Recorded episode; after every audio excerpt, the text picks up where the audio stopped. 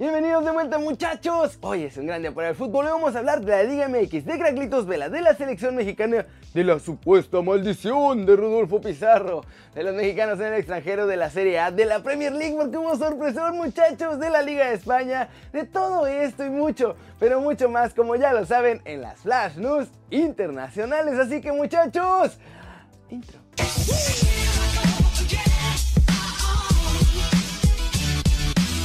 Arranquemos con la nota One Fútbol del día que es sobre los partidos de este viernes en la Liga MX porque Cruz Azul sigue on fire y Rayado sigue pero en el infierno. Y es que este viernes Monterrey extendió su mala racha al perder 2-0 con Toluca, muchachos. Los goles choriceros fueron de Leo Fernández y Michael Estrada. Con este resultado, Rayados prácticamente se ha despedido de cualquier posibilidad de defender su título conseguido apenas hace dos meses. Y el torneo ni siquiera va a la mitad. La pandilla no ha podido ganar en todo el clausura 2020 y son el último lugar en la general. El Puebla muchachos también parece seguir mejorando y consiguió otro importante resultado ya que venció 1-0 a los Solos de Tijuana y lo hizo allá en la perrera. La franja ganó gracias a un solitario gol de Cristian Tabó y llegaron a la posición 10 mientras que los Cholos se quedaron en el lugar número 16 siendo también uno de los peores de este clausura 2020. Y Cruz Azul muchachos, la máquina. La máquina sigue pitando muy fuerte este torneo a pesar de haber empezado algo flojitos. Ahora los de la Noria consiguieron ganarle a los Monarcas 4-2. Los goles fueron obra de Elías Hernández, Orbelín Pineda y un doblete del Cabecita Rodríguez. Por Morelia descontó Martín Rodríguez y Aldo Rocha. Con este resultado sorpresa, Cruz Azul durmió este viernes como superlíder del clausura 2020 y depende de que se mantengan ahí de lo que pase con América, León, Juárez y Pumas. ¿Cómo la ven muchachos? Está poniendo interesante esta Liga MX y fans del Cruz Azul, manifiéstense. ¿Creen que este puede ser su torneo? Díganme aquí abajo. Y recuerden que si quieren saber todo de la Liga MX, pues pueden bajar la app de OneFootball. Es gratis y el link está aquí abajo. Muchachos, Monterrey está jugando tan mal y va en último lugar que está tomando fuerza la historia de la maldición de Rodolfo Pizarro. Y es que cada que es campeón con un equipo y luego lo deja, este se va al infierno. Cuando nuestro chavo dejó Pachuca en 2016, ¿se acuerdan? Acababa de ser campeón y el cuadro Tuzo parecía tener un gran futuro, pero no fue así. Pizarro se fue a las Chivas y desde entonces Pachuca solo ha podido llegar una sola vez a la liguilla, en el clausura 2019. Luego ya con el rebaño, Rodolfo tuvo un paso importante, se volvió ídola ya, y nuestro chavo ganó una Copa MX, la CONCACAF Champions League y también la Liga MX.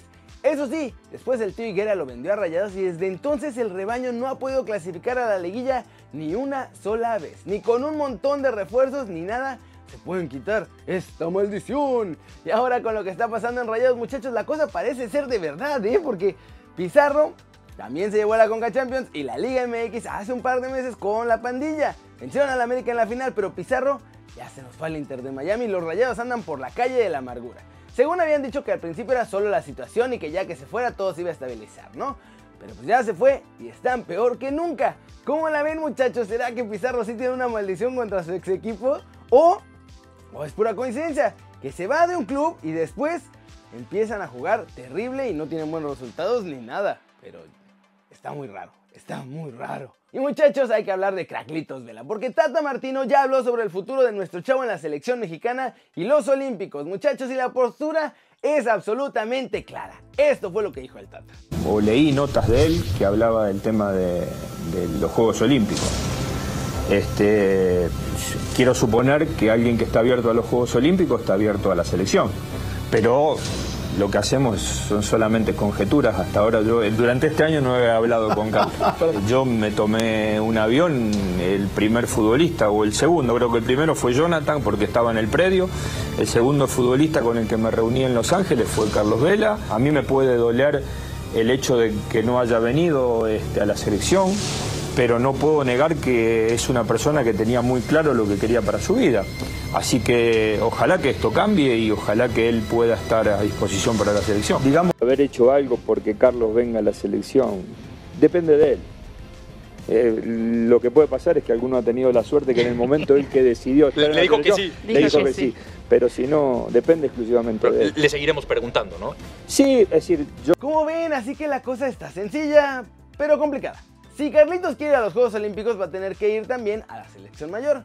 O si no, elegir que no va a la mayor, pero pues tampoco lo van a llamar para los Olímpicos. ¿Ustedes qué creen que va a elegir? Y vámonos con el resumen de los mexicanos en el extranjero, muchachos, porque hubo actividad en Europa en la MLS y muchos de ellos jugaron.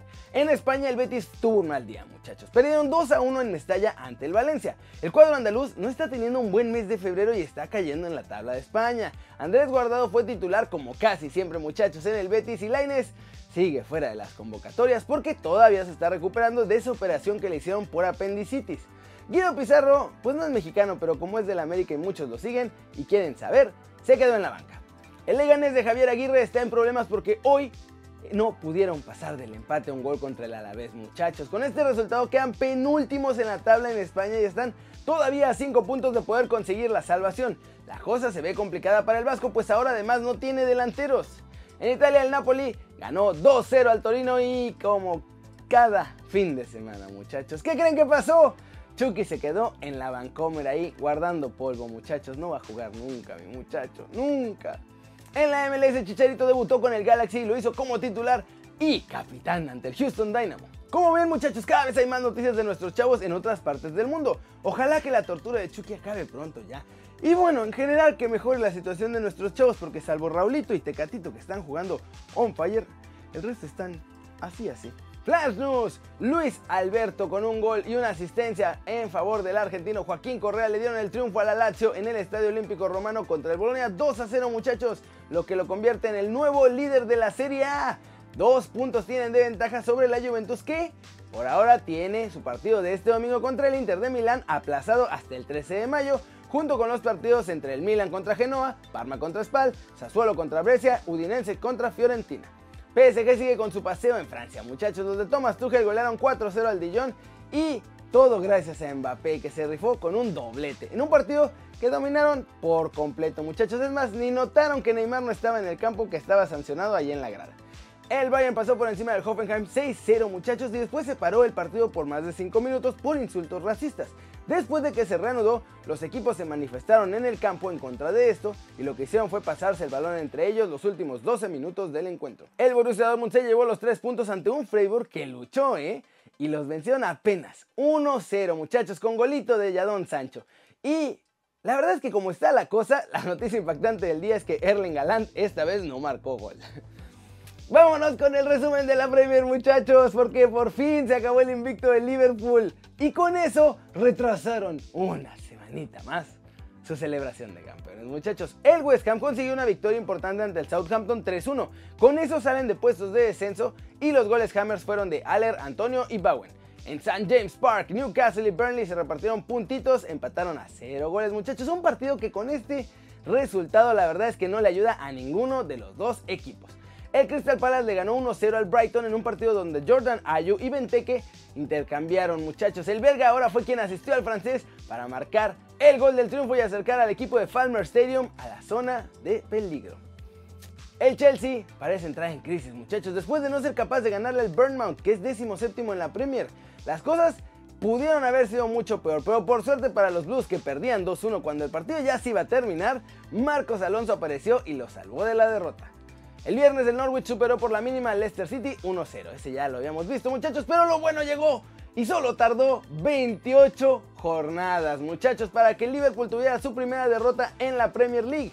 El Watford aprovechó los errores de los Reds para convertirse en el primer equipo, muchachos, los Hornets. Son los primeros que derrotan a los de Club en lo que va de la temporada inglesa. El Liverpool no perdía en la Premier desde el 29 de diciembre del 2018, muchachos. 44 partidos sin perder y con eso, como les digo, retrasaron una semanita más su celebración de campeones que igual va a llegar muchísimo antes de que termine la temporada. ¿Cómo la ven muchachos? Y ojo, que en la Premier sí, los Reds la tienen casi hecha. Pero ojo también porque llevan dos derrotas en tres partidos, una en la Champions y ahora en la Premier League. ¿Será que se desinfla en Liverpool? ¿O veremos que vuelvan a ganar en la Champions ante el Atlético? Va a estar difícil muchachos, pero se les puede escapar y se quedarían sin defender su corona y quizá veríamos nuevo campeón en la Champions a cambio de ganar la Premier. ¿Cómo ven? Y eso muchachos, eso es todo por hoy. Muchas gracias por ver este video. Ya saben, denle like si les gustó, métanle un zambombazo durísimo esa manita para arriba si así lo desean. Solo si así lo desean muchachos, al estilo del 2020. Denle click a la campanita para que hagan marca personal a los videos que salen cada día y suscríbanse por favor al canal, se los prometo que este va a ser su nuevo canal favorito en YouTube. Todavía ando de viaje, pero ya que regrese a casita va a haber muchas sorpresas más y muchas secciones más y muchas cosas más, muchachos. Yo... Ah, yo sé que es muchachos y como siempre, es un enorme placer ver sus caras sonrientes y bien informadas. Chau, chau. ¡Wup!